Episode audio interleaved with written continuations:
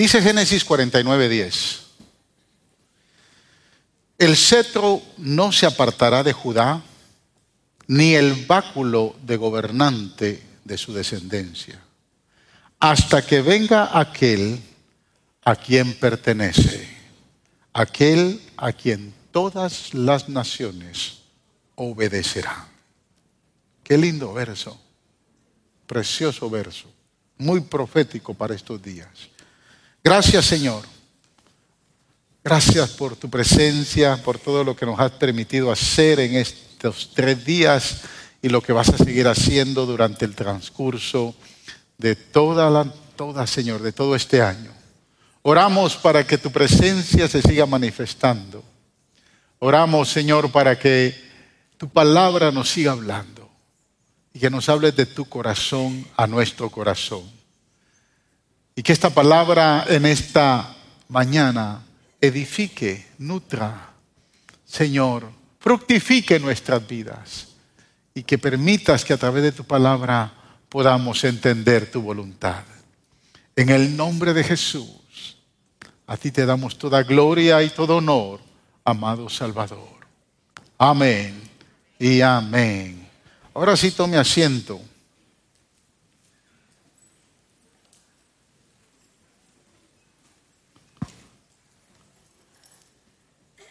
Un domingo regular a esta hora ya estoy casi terminando de predicar. Imagínense ahora que estoy empezando a predicar. Pero hay muchos que, como decía el pastor Lester, tal vez no estuvieron el año pasado o años anteriores.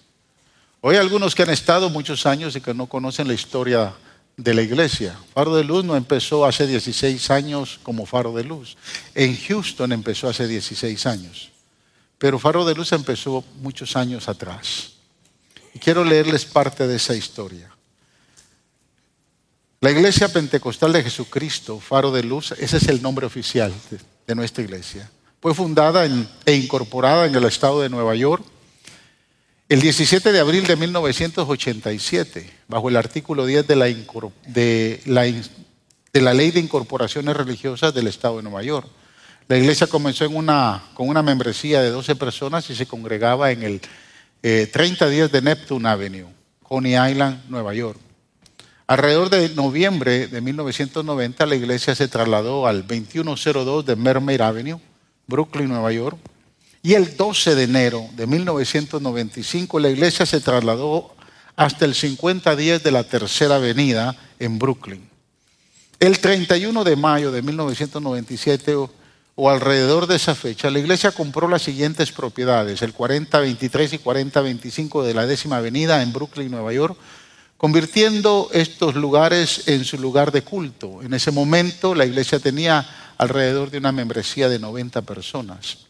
En enero del 2006, el pastor fundador de la iglesia se mudó a Houston, Texas, con su familia.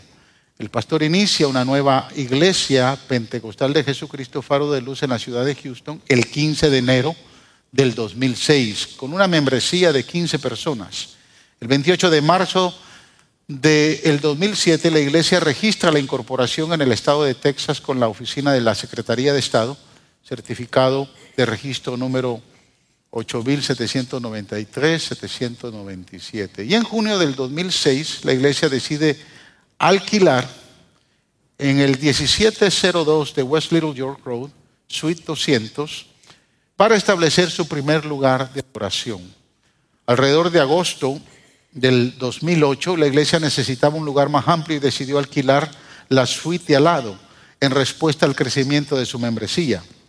En junio del 2010, la iglesia decidió mudarse y alquilar un lugar más grande de 9.500 pies cuadrados en el 17118 de la West Little York Road, Suite 104 y 105 en Houston, con capacidad para 500 personas. En noviembre del 2011 compramos un terreno de 5 acres en la esquina de la Greenhouse Road y Kid Harrow, en Houston. Con promesas y contribuciones Dios usó a su pueblo para cancelar la deuda de estos cinco acres, una deuda de 15 años pagada en dos años. Amén. Gloria al Señor. En mayo del 2003 dimos apertura al campus de North Houston con una congregación que junto a sus pastores Abraham y Lupita Alanis ha mostrado una gran fidelidad al ministerio. A finales del año 2014, Dios nos mueve a embarcarnos a un proyecto de fe con la construcción de nuevas facilidades en el área de Katy, una construcción que se estimaba en 3 millones de dólares. Con la providencia divina se logró construir con 2.2 millones de dólares sin incurrir con ninguna deuda bancaria. Amén. Gloria al Señor. La inauguración y dedicación del templo se llevó a cabo el 8 de enero del 2016. Para el enero del año 2017 tuvimos la bendición de poder construir un edificio adjunto en el campus de Keire, una construcción de 6.500 pies cuadrados a un costo de 800 mil dólares. Para junio de ese mismo año, Dios nos permitió adquirir las nuevas facilidades del campus de North Houston, una propiedad con un costo de 2.1 millón de dólares. En este momento, Faro de Luz es una de las es una iglesia ubicada en dos facilidades dedicada a difundir el Evangelio de Jesucristo, apoyar y ayudar a las familias y la oración continua y a través del alcance comunitario y global. A lo largo de y ancho de estos 16 años, Dios nos ha permitido ser una posibilidad para cientos y cientos de familias que se han podido restaurar por el poder de la palabra de Dios y por la manifestación de su gloriosa presencia. No quiero dejar pasar por alto que a través de estos años hemos tenido algunas hijas eh, espirituales, iglesias que hemos levantado, pero que hoy ya no están con nosotros. Pero Dios nos ha dado la dicha que en medio de una pandemia hayamos podido también lograr alcanzar y llegar a Arkansas y empezar a fundar la iglesia Faro de Luz de Arkansas. Amén. Es parte ya de nuestra historia. Hoy continuamos firmemente confiando y creyendo en nuestro poderoso Señor para los desafíos que se presentan en los años venideros con nuevos proyectos para bendecir nuestros campos misioneros en México, en Guatemala, en Centroamérica. Y quiero agradecer a mi amada esposa, que está muy linda hoy. No sé si se dieron cuenta. Por su amor, dedicación y esfuerzo en esta labor pastoral y por exponerla a tantos momentos difíciles en el ministerio. Pero creo que sin ella no hubiera tenido también la fuerza de mi Dios para seguir adelante. También agradezco a mis hijos Joshua y Joseph por aceptar tener un papá pastor. Pero en especial agradezco a mi hijo Benjamin por dejarse usar y ser mi mano derecha en muchos momentos en este trabajo ministerial. Amén. Agradezco de una manera muy especial al equipo pastoral, a los pastores Pablo y Cristi Alvarado, pastores Lester y Claudia Estrada, y a todo el liderazgo de Faro de Luz por su compromiso, por su dedicación a la obra. Y les agradezco a todos ustedes, amados hermanos, miembros de esta casa, que sin ayuda, sin su ayuda y compromiso, no hubiéramos podido realizar lo que Dios nos ha permitido construir como equipo de trabajo.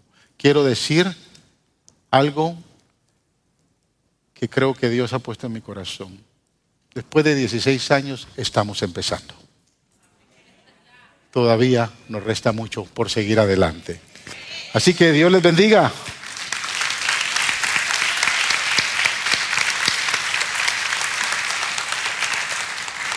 Le damos gracias a Dios por lo que Dios nos permite ver en estos años y lo que nos permitirá ver en los años venideros.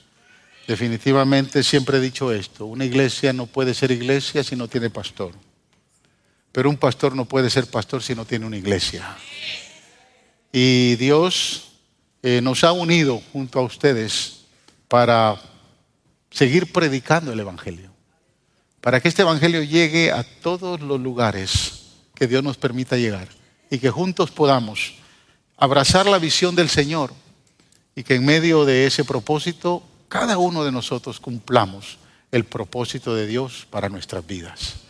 Yo les invito a que en esta jornada que aún tenemos por delante, años venideros, usted se desafíe, se comprometa a servirle a su Dios que lo lavó, que lo compró con su sangre preciosa. Y que hoy en este año emprendemos una nueva brecha que es el tiempo de adoración a nuestro glorioso Salvador. Amén. Así que en su vida exista o crezca, aumente, progrese ese espíritu de adoración. Y que en medio de todo lo que Dios nos permita seguir haciendo, a lo largo de los años, Él sea el único exaltado. Él sea el único adorado, porque por Él estamos hoy acá. Amén. Así que gracias a Dios por este tiempo y estos años. Al final vamos a cortar el pastel. Eh, así que los que pues pudieron registrarse, no se olvide que va a tener su pedacito de cake allá. Vamos a cantarnos el Happy Birthday porque todos estamos cumpliendo años hoy. Amén. Así que si usted se, mira, se creía viejo, está joven todavía, tiene 16 años. Y los que están muy jóvenes crean que todavía no empiezan. Estamos, amén, todavía gateando en todo lo que Dios quiere que hagamos. Esto me lleva al texto que hemos leído. Yo no sé si alguna vez usted se ha reunido con sus hijos, los ha llamado, los ha sentado en la sala o en el comedor de su casa les ha dicho, hijos, quiero hablar con ustedes. Quiero hablarles de su futuro. No sé si lo ha hecho. No importa la edad. Si no lo ha hecho, es importante que lo empiece a hacer. Que usted pueda declararles futuro a sus hijos. Y usted pueda decirles lo que Dios tiene para ellos. Y independientemente que usted se quiera proyectar con ellos, que ellos puedan entender que hay un padre, una madre, que cree en ellos. Muchas de las proyecciones que se dan hacia los hijos se dan dentro del contexto de su carácter, de su forma de ser, de los dones y habilidades que empezamos a descubrir, en ellos y los designios de Dios que Dios va eh, desarrollando en cada uno de ellos. Usted conoce mejor a sus hijos. Yo conozco, mi esposa y yo conocemos bien a nuestros tres hijos. Y siempre he creído y le he dicho a mi hijo Benjamín que el ministerio pastoral fluye, corre por sus venas y fluye en todo lo que él va a hacer. Y he declarado palabras proféticas sobre él. Recuerdo que mi hijo Joseph una vez estaba, se había ido con mi esposa a, como hacen ustedes, a embellecerse, que van a un lugar, ¿verdad? Se hacen las uñas, se hacen el pelo, o solo mi esposa lo hace.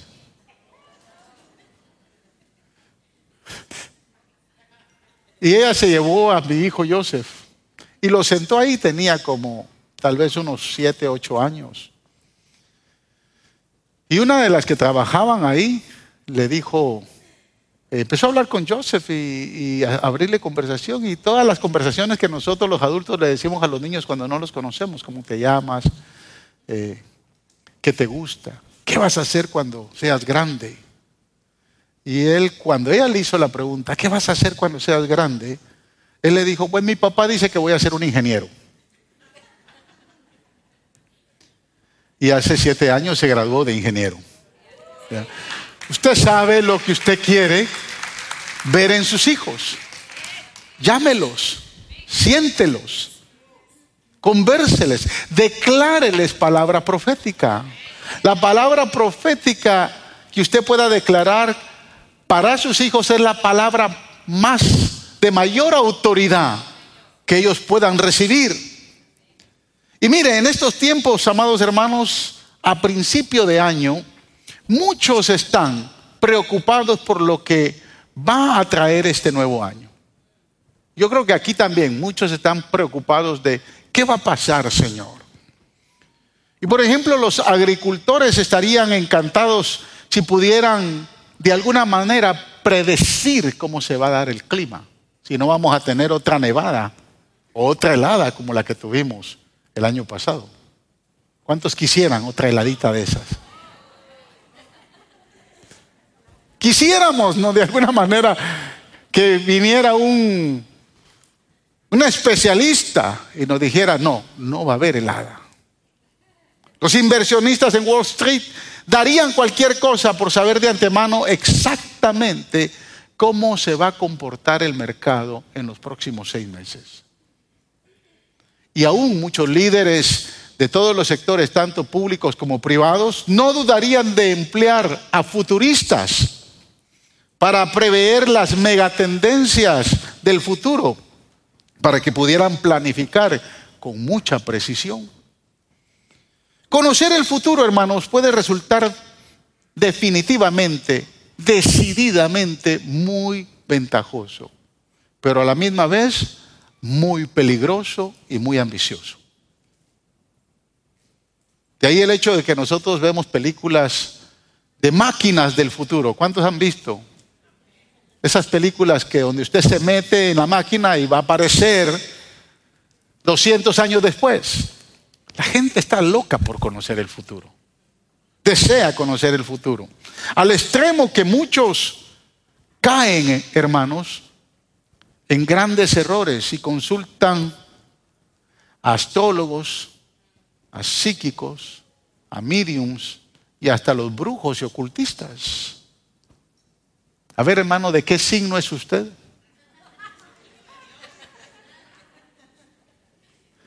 Ya le ¿Ya leyó lo que el zodiaco le dejó ver para hoy? No. Muchos se van al horóscopo. Yo soy Leo y usted qué es?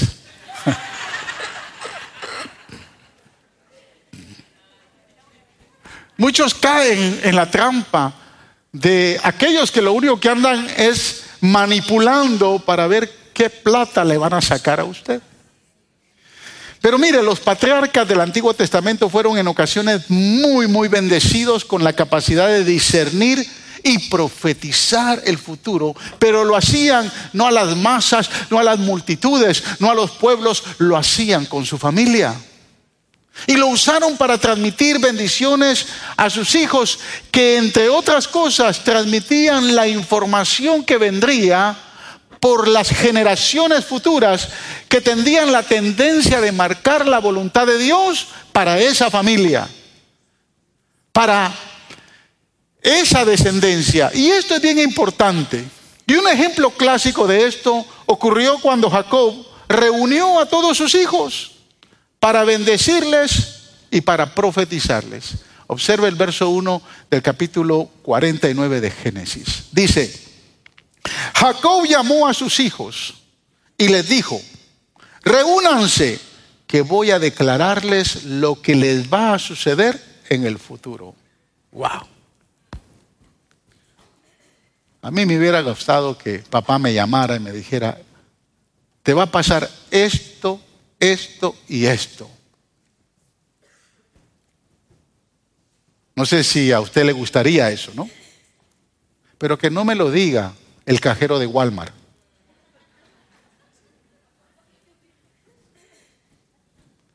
Que no me lo diga ni siquiera el servidor que está en el parqueo. Que no me lo diga el pastor, que me lo diga mi papá. Que me conoce, que cree en mí, que sabe el potencial que tengo para hacer cosas. Ahora, no nos podemos imaginar, hermano, las emociones encontradas que tuvieron los hijos de Jacob cuando escucharon las palabras del Padre. Todos estaban a la expectativa de lo que Jacob iba a decir, especialmente a cada uno de ellos, a oídos de todos. Porque no fue que los llamó y le dijo, Rubén, ven acá, y terminó con Rubén y llamó a Simeón y después a Leví y después a Judá, después a Neftalí, a Isaacar. Y no, los llamó a todos. Y cuando los reúne, todos escucharon lo que Jacob iba a decir para cada uno de ellos. Uno por uno, en orden de nacimiento, Jacob le habló a cada uno de ellos en oídos delante de todos. Y mire, y las palabras que más me impactan dentro de esas declaraciones proféticas para los hijos de Jacob son las que él declaró sobre su hijo Judá. Son poderosas. Y que hoy son particularmente, amados hermanos, pero muy, muy significativas para cada uno de nosotros. Amén. Cuando le tocó el turno a Judá, comenzó a elogiar las habilidades de liderazgo que él tenía. Las habilidades de liderazgo que sus hermanos también estaban reconociendo y que las generaciones posteriores habrían de reconocer en este muchacho. Observe Génesis 49, versículo 8. Tú, Judá, serás alabado por tus hermanos, dominarás a tus enemigos y tus propios hermanos se inclinarán a ti. El estilo de liderazgo sabio de Judá dice que sería fuerte como la señal, como, como, como un león que habría de rugir. Y lo señala el versículo 9. Mi hijo Judá es como un cachorro de león que se ha nutrido de la presa, se tiende al acecho como león, como leona que nadie se atreve a molestar. Nos recuerda las palabras proféticas que escuchó Juan allá cuando estaba en la isla de Palmos y estaba recibiendo la máxima revelación y dictó a Jesús como el león de la tribu de Judá. Aquel que fue crucificado como un cordero, ahora se ve en el cielo como ese león glorioso, victorioso, que ha, como decía la hermana Nancy, no ha podido perder hasta el día de hoy ninguna batalla, ninguna guerra, encaminado a darnos la victoria. Apocalipsis 5:5 dice, uno de los ancianos me dijo, deja de llorar, hablándole a Juan, que ya el león de la tribu de Judá, la raíz de David, ha vencido. Él sí puede abrir el rollo y sus siete sellos. Aleluya. Dentro de este enfoque profético, mirando mucho más allá, Jacob sigue profetizando en el verso 10 y dice, el cetro no se apartará de Judá ni de entre sus pies el bastón de mando, hasta que llegue el verdadero rey, quien merece la obediencia de los pueblos.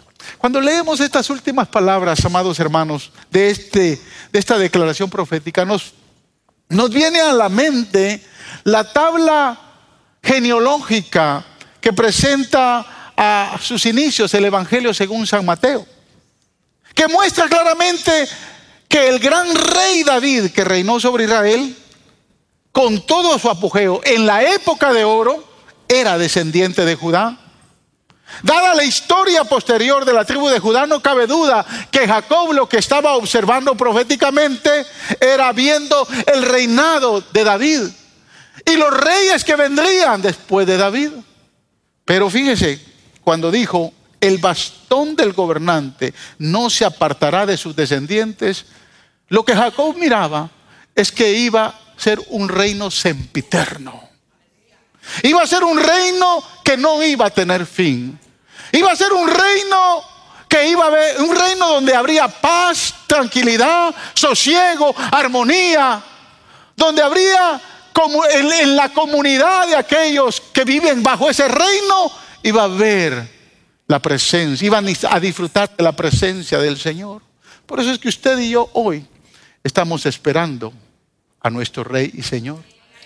Usted y yo, usted y yo estamos esperando un día en que nuestra redención venga, nos levante y luego vengamos con nuestro Salvador a reinar por mil años. Jacob miraba futuristamente a ese reino que un día usted y yo vamos a disfrutar. Pero las palabras que añadió acerca de aquel a quien le pertenece el cetro, él dijo, aquel a quien todas las naciones le obedecerán.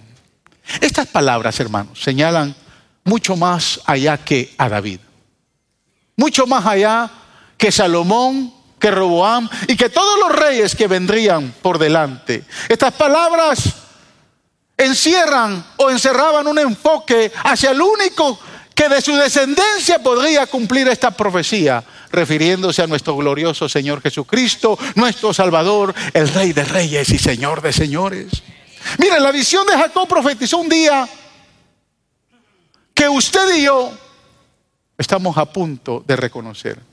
Cuando el hijo mayor de David reinaría eternamente El hijo mayor de David llegaría triunfante a la tierra, descendería de las nubes, pondría sus pies sobre el monte de los olivos, entraría y cruzaría por la puerta de oro y entraría a gobernar y se sentaría en el trono de David su padre y gobernaría a todas las naciones de la tierra. Lo que Jacob está viendo cuando ve a Judá, está viendo ese reino postrero que está a punto de suceder. Jacob entendió esto hace más de tres mil años. Los creyentes sabios de hoy también lo saben y lo deben de entender y deben de vivir con la esperanza de que nuestro reino está muerto, de que nuestro rey está vivo y que por tanto estamos aquí en la tierra y le adoremos, apresuramos la venida para esa bendición que se aproxima.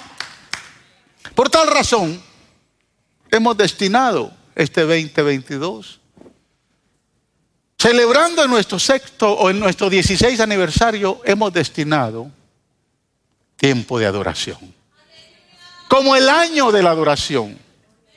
Tomaremos, hermanos, las medidas adecuadas para exaltarlo para honrarlo, para engrandecerlo y engrandecer solo a Jesús. Mi mayor deseo, hermanos, para este nuevo año es que nuestra adoración se eleve y se profundice a un nivel mayor de exaltación al único que se merece toda gloria. Continuamente recordemos las palabras del apóstol Pablo que dijo que ante Él se ha de doblar toda rodilla de los que están en el cielo, en la tierra y debajo de la tierra y que toda lengua confiese que Jesucristo es el Señor.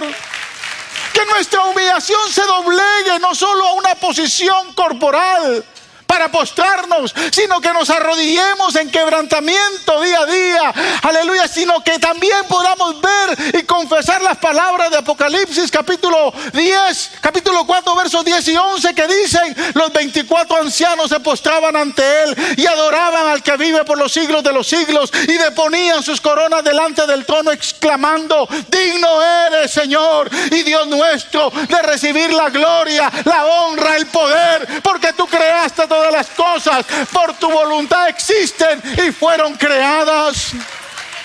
Fíjese que la declaración que dice Juan acá, que de, de, poner las coronas delante del trono nos invita a reconocer que todos nuestros logros, éxitos, victorias, triunfos, los traigamos a este altar y reconozcamos que si un día hemos alcanzado algo es porque Él merece la gloria. Que en nuestro altar se depongan los logros de nuestros negocios, los logros académicos, los logros laborales, los logros que alcancemos ministerialmente, que se traigan a este altar y esas coronas se postren para reconocer que por Él, para Él lo hemos alcanzado. Aleluya. Y que juntos con los cuatro seres vivientes podamos entonar este cántico continuamente, día a día, mañana, mañana, noche a noche. Y podamos decir, digno eres de recibir el rollo y de romper sus sellos, porque fuiste sacrificado y con tu sangre compraste para Dios gente de toda raza, lengua, pueblo y nación. De ellos hiciste un reino, los hiciste sacerdotes al servicio de Dios y reinarán sobre ella. Preparémonos, amada iglesia, porque el tiempo de nuestra redención ha llegado. El tiempo de nuestra canción está en medio nuestro. Que le adoremos con todas nuestras fuerzas y digamos, digno es el Cordero que ha sido sacrificado. De recibir el poder, la riqueza, la sabiduría, la fortaleza y la honra, la gloria y la alabanza. No se olvide, amado hermano, que el verdadero rey está cerca. Tan cerca, es más, está más cerca de que la pandemia se vaya. La gente ha dicho la pandemia vino para quedarse, ¿cierto? Usted seguirá escuchando del COVID y de todas sus variantes por los próximos 2, 5, 10, 15 años, 20 años. Si ya va por la tercera dosis, va a llegar la cuarta, la quinta, la sexta, la séptima, la octava, la décima, la veinte. La elección es suya.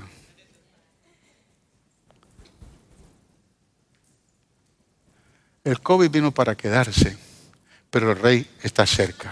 Y antes de que desaparezca cualquier cosa, el rey que hemos decidido adorar acá en esta casa, pronto vendrá.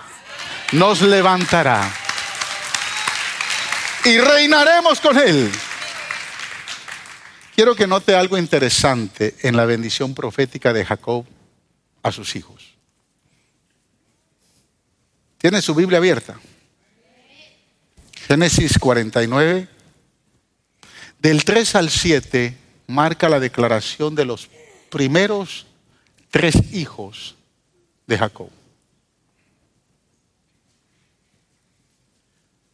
Dice el verso 3, tú Rubén eres mi primogénito, primer fruto de mi fuerza y virilidad, primero en honor y en poder, impetuoso como un torrente, ya no serás el primero.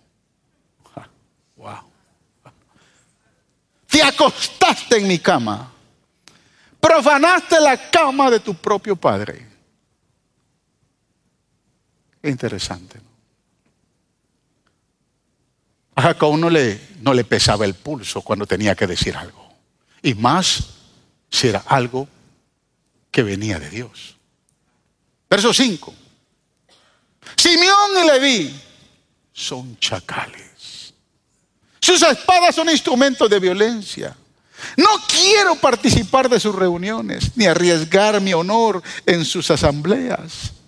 En su furor mataron hombres y por capricho mutilaron toros. Maldita sean la violencia de su enojo y la crueldad de su furor. Los dispersaré en el país de Jacob. Los desparramé en la tierra de Israel. Y salto porque dejo a Judá, que ya lo hemos visto, y el verso 13 sigue diciendo de los demás hijos. Zabulón vivirá a la orilla del mar, será puerto seguro para las naves y sus fronteras llegarán hasta Sidón.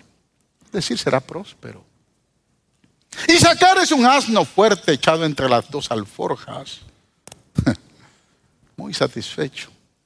Al ver que al ver que el establo era bueno y que la tierra era agradable, agachó el hombro para llevar la carga y se sometió a la esclavitud. Esos conformistas. Dan hará justicia en su pueblo. Y mire, como una de las tribus de Israel, Dan es una serpiente junto al camino, una víbora junto al sendero, que muerde los talones del caballo y hace caer las espadas, las espaldas al jinete. Este es un manipulador. Verso 18. Dice, Señor, Llega un momento en que Jacob dice, Señor, espero tu salvación. Porque con estos, aunque les estoy declarando futuro, no hay mucho futuro. No sé si me está entendiendo. Por eso es que le estoy diciendo que Judá y José son los únicos que prevalecen dentro de la profecía de Jacob. Verso 19. Las sordas atacan a Gad, pero él las atacará por la espalda. Hacer disfrutará de comidas deliciosas, ofrecerá manjares de reyes. Neftalí es una gacela libre que tiene hermosos cervatillos. Y después viene José, que hablé de él la semana pasada. Pero observe cómo dice de Benjamín, es un lobo rapaz que en la mañana devora la presa y en la tarde reparte los despojos. Esta profecía para estos hijos de Israel es muy fuerte. Todas estas palabras proféticas resaltan las cualidades que cada uno de ellos había manifestado en su relación con el Padre y en su relación con Dios. Rubén era principal en dignidad, principal en poder, era la autoridad entre los hermanos, era el primogénito con muchos recursos personales y materiales, lleno de grandes proyecciones y de grandes posibilidades. Su debilidad era tener un carácter inestable como las aguas. Su debilidad era mirar a las mujeres. Se dejaba controlar por sus emociones y las circunstancias del momento, sin importarle, todo lo tiraba, sin importarle su destino. Esa inestabilidad lo condujo a cometer uno de los pecados más graves que nunca pudo olvidar. Se acostó con una de las concubinas de su padre y al final le costó el derecho de la primogenitura. Rubén nunca fue a su padre ni a Dios para pedirle perdón. Su orgullo pudo más que su humildad. Nunca pidió perdón. Simeón y Leví, dice el verso 5, que sus armas fueron instrumentos de violencia en su desenfreno para destruir a los hombres de Siquén. Su furor de fiero fue cruel porque vengaron a su hermana de una manera incorrecta. El carácter iracundo, iracundo, hermanos, grosero, agresivo y vengativo de estos dos hijos de Jacob los condujo a actuar más allá de lo que podrían juzgarse como una justa venganza. El daño hecho a su hermana Dina debía de haber sido condenado y debía de haberse traído a justicia, pero sin duda ellos obraron con exceso y se rebelaron contra su padre. El resultado de su violencia produjo que tuvieran que vivir separados de sus hermanos y esparcidos entre las tribus de Israel. Y a la larga usted va a encontrar que Simeón nunca alcanzó herencia dentro de las doce tribus. Vivió arrimado junto a Judá y a Benjamín. Judá tuvo que darle un poquito de tierra y Benjamín otro poquito de tierra, pero nunca alcanzó herencia. Y le di, si no hubiese sido por la justa, escúcheme bien, por la justa intervención de Fineas, que en un momento restaura la santidad de la tribu, nunca hubieran alcanzado la bendición de ser la tribu escogida y que Dios fuera su herencia. O sea, ambos, el Señor los disparce. Ambos eran crueles, violentos hombres agresivos. Y Dios tiene que separarlos. Simeón nunca se pudo restaurar y levantar. Leví, gracias a Fineas, pudo restaurar la santidad y la autoridad de Dios en las tribus. Y por medio de él se alcanzó el desarrollo de todo, de todo el linaje de Leví sacerdotal. Mire, de Zabulón Jacob dice que sería próspero. Dice que sus barcos estarían comerciando con todas las naciones de la tierra. Y el problema de la prosperidad, hermanos, es que facilita el, desorden moral. Por eso Neftalí se torna en un, eh, perdón, Zabulón se torna en un hombre muy inmoral. Y Sacar se dice que era tímido y conformista. Vio que el lugar de su descanso era bueno una persona fuerte como un asno, pero inclinaba a ser conforme con todo lo que tenía. Y nadie lo levantaba de la silla, ni siquiera para alabar a Dios. Y mire, muchas personas hoy prefieren dejar que las cosas se resuelvan por sí mismas y no levantar la mano para poderlas resolver y quedarse sentados sin hacer nada. Tienen el espíritu de Isaacar. Se convirtió en un siervo. De Dan Jacob dice que sería astuto, como víbora, junto al sendero. Una persona que sabe aprovechar el momento de la oportunidad y sacar, sacar la mayor ventaja de muchos. Los que son como Dan saben relacionarse con las personas de tal manera que las pueden llegar a manipular y a controlar. Por eso es que hay muchas hermanitas que deberían de llamarse Dan. Andan queriendo controlar y manipular todo en casa. Pero hay muchos hombres machistas que son también, que tienen el espíritu de Dan, que creen que por ser machos tienen el poder para controlar y manipular todo. De hacer se dice que es un satisfecho. Hacer es un símbolo de esos bienaventurados que tienen cubiertas todas sus necesidades, pero a la vez no reconocen la providencia divina.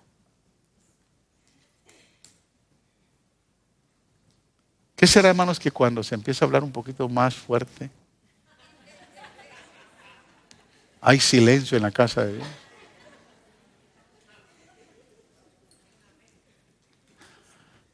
A Neftalí se le preside o se le profetiza que sería libre y feliz como la gacela.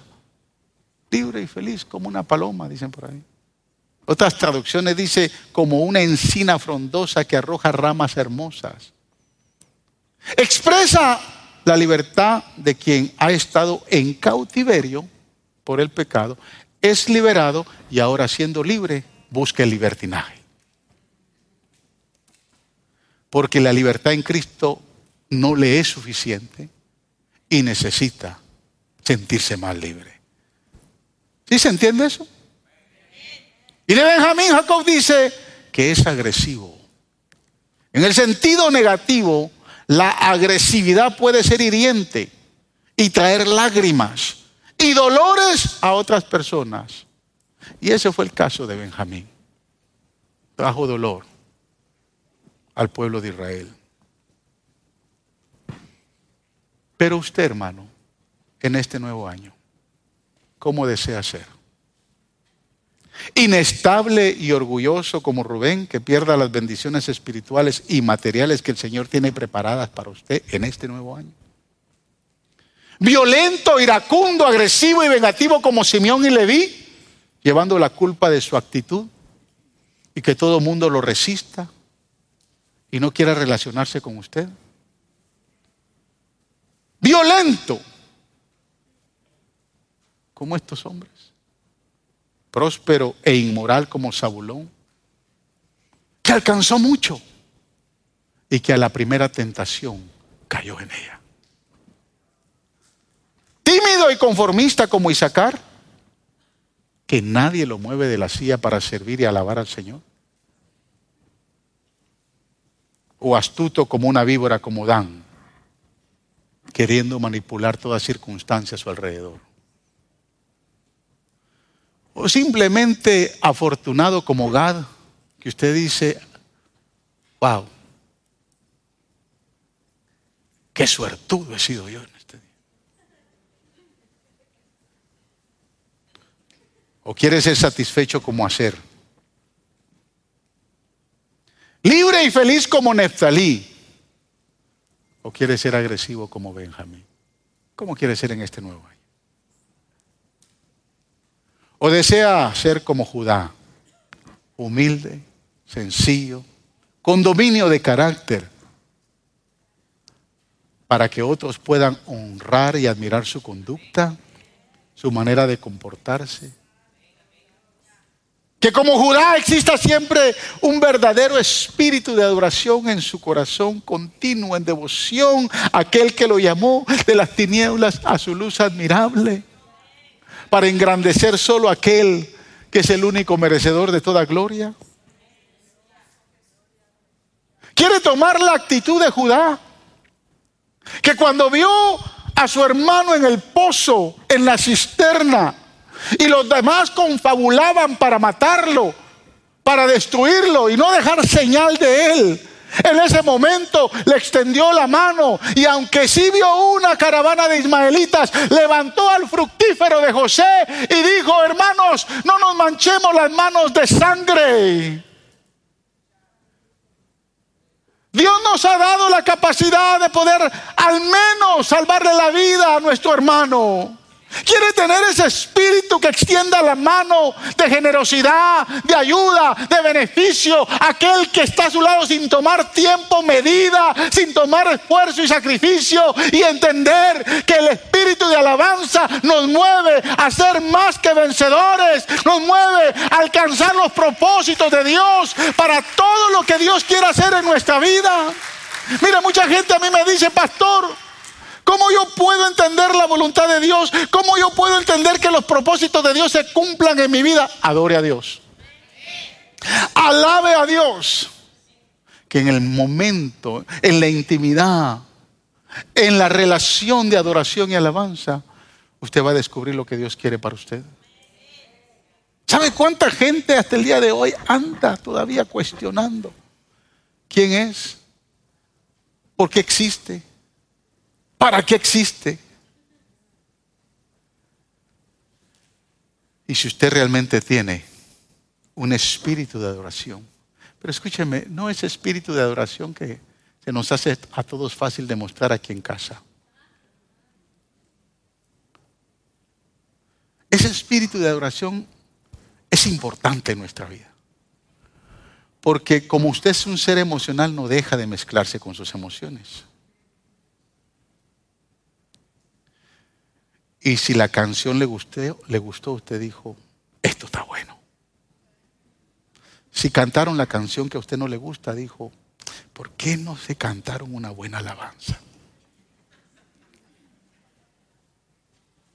Ese espíritu de adoración que se mezcla con nuestras emociones, que cuando la palabra nos exhorta, nos confronta y posiblemente nos toca en la llaga, podemos pensar y decir, ¿por qué el pastor no predicó otra cosa esta mañana? Yo no estoy hablando de ese espíritu de, adoración que se mezcla con sus emociones. ¿Sabe cuál es la gran verdad? Que la mayoría de las iglesias o la mayoría de la iglesia, como no cultivan un tiempo de adoración en casa, cuando vienen acá el último tiempo de adoración es el que tienen. Cuando aquí los muchachos nos piden, que levantemos las manos y glorifiquemos al Señor. Entonces, cuando no existe esa cultura de adoración en nuestra vida, ese espíritu de adoración aquí en casa no nos alcanza.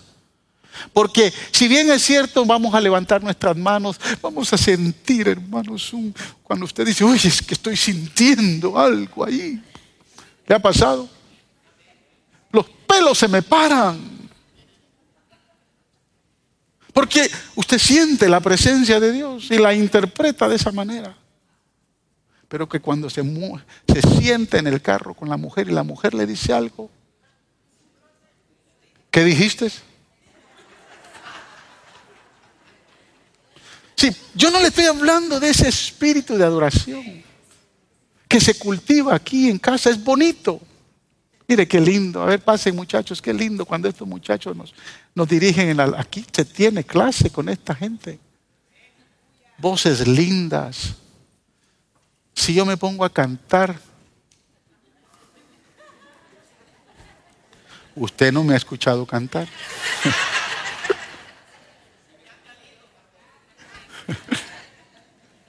en la regadera, yo canto lindo.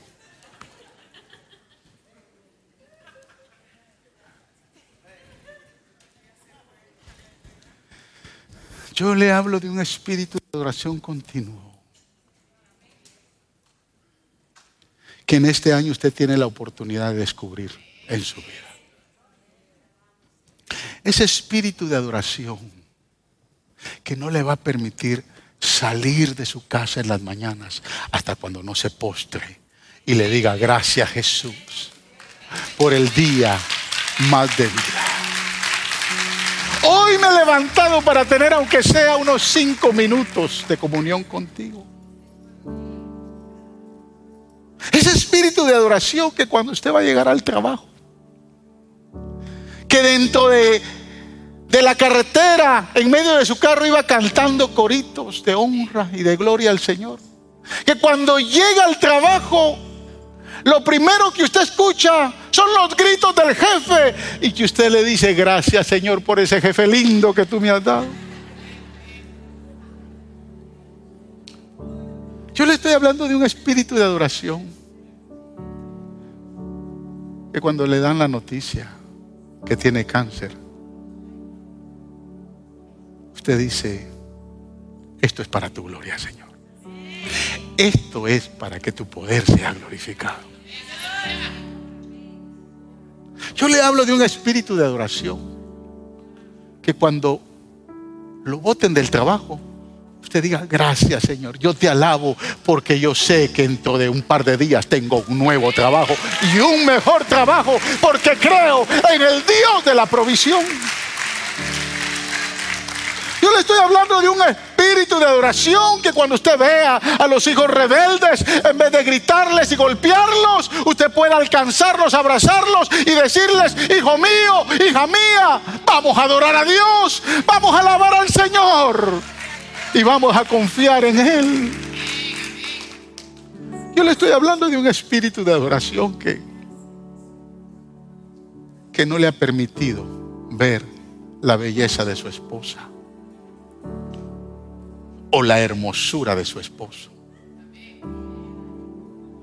Porque los problemas, las confrontaciones, la vida de miseria en la relación los ha cegado para no entender que la imagen del Dios eterno está plasmada en ese ser que Dios eligió para usted. No sé si me está entendiendo el espíritu de adoración que Dios quiere que empecemos a vivir aquí en Faro de Luz en este nuevo año. Por eso es que no podemos ser como Rubén, ni como Simeón, ni como Leví, ni como Isaacar, ni como Neftalí, ni como Zabulón, ni como Ásar. No podemos ser ni siquiera como Benjamín, pero sí podemos adoptar el carácter de Judá. Aleluya. Que cuando Jacob lo vio, vio proféticamente al Rey de Reyes y que hoy dice la Escritura que usted y yo podemos ser igual que Él. Yo lo estoy desafiando a que en este año podamos tener un espíritu de adoración. Que cuando vengamos y entremos por las puertas de este santuario, aunque el servidor sin vergüenza no me quiso saludar, yo me voy a regresar, lo voy a abrazar y le voy a decir, Dios te bendiga, mi hermano. De eso yo le estoy hablando. Yo le estoy hablando de un espíritu de adoración.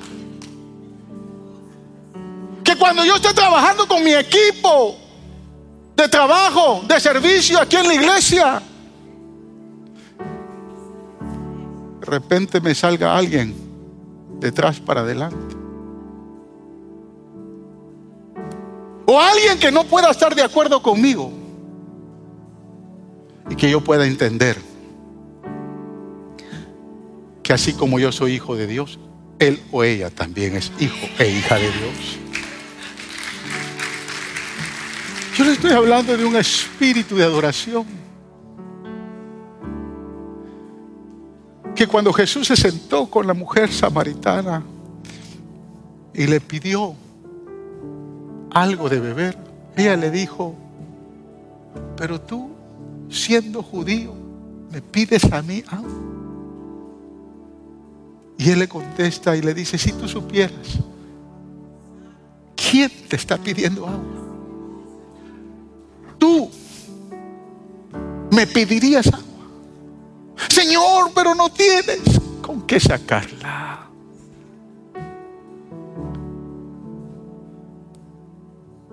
Y entonces él le dice, ¿sabes qué? Esto lo quiero resolver con tu marido. Vete y búscalo. Señor, no tengo marido. Tienes razón, muchacha, cinco has tenido. Y el sexto tampoco lo es. No te estoy pidiendo explicaciones. ¿Por qué dejaste a Charlie? Ni tampoco te estoy pidiendo explicaciones. ¿Qué problemas tuviste con Nicky? Tampoco quiero que me comentes lo frustrada que estuviste con Robert. No me interesa saber si Johnny no te daba. Lo cierto es que Peter, que vive contigo, tampoco es tu marido. Y él le dice, Señor, pero era astuta esa mujer. Ustedes los judíos dicen que es allá en Jerusalén que hay que adorar a Dios.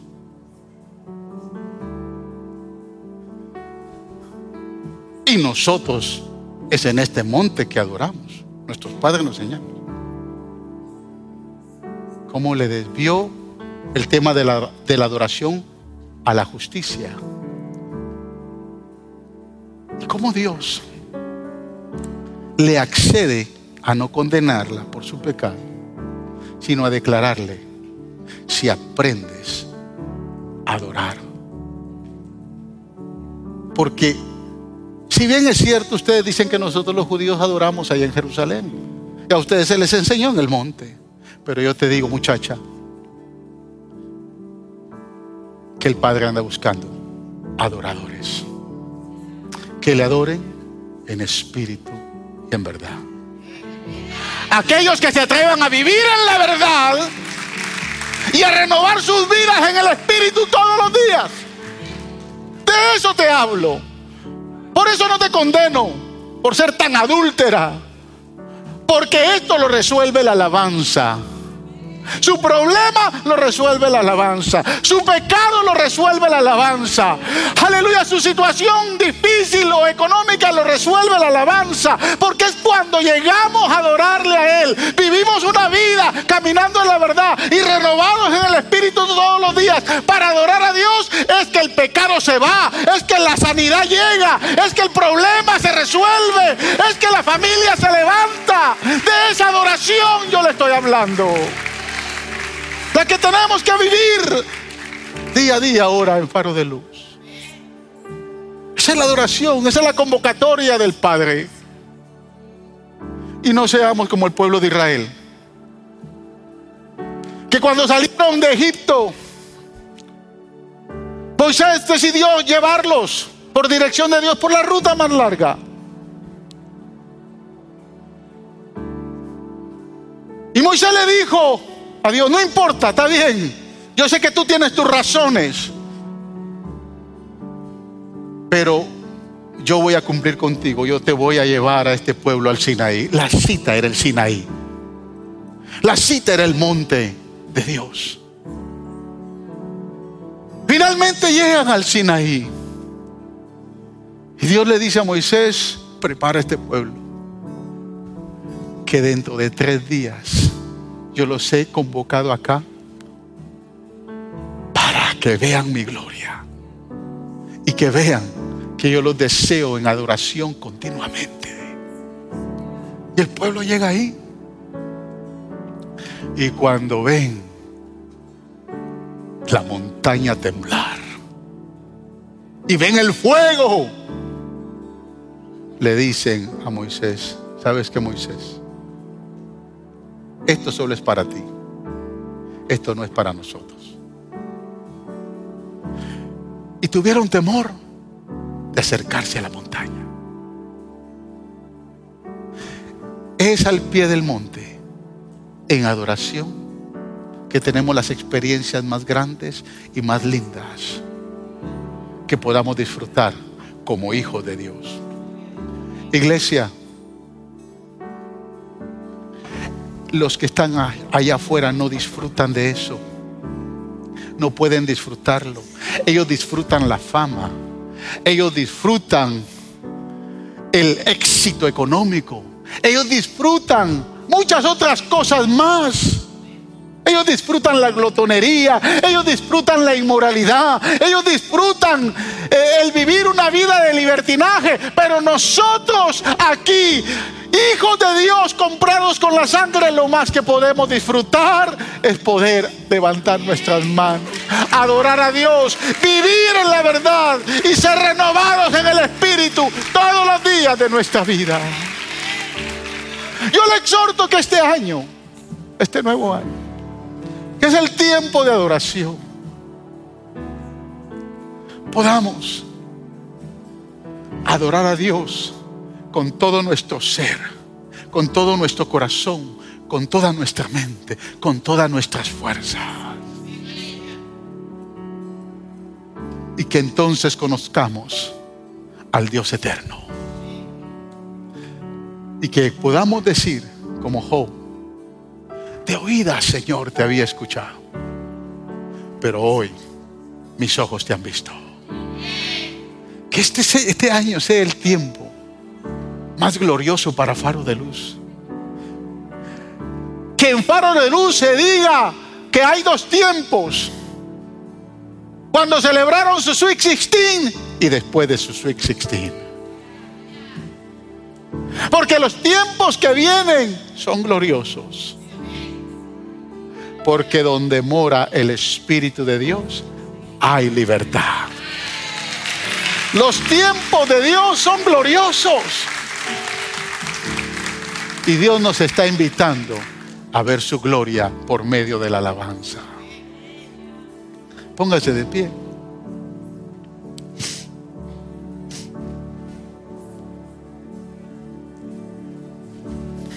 Este año va a ser un año especial para usted y para su familia.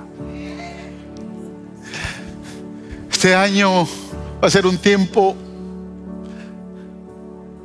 ¿sabe? Mi, mi, compromiso en el ayuno a partir de mañana, no sé cuánto nos van a acompañar, pero entramos en 21 días de ayuno.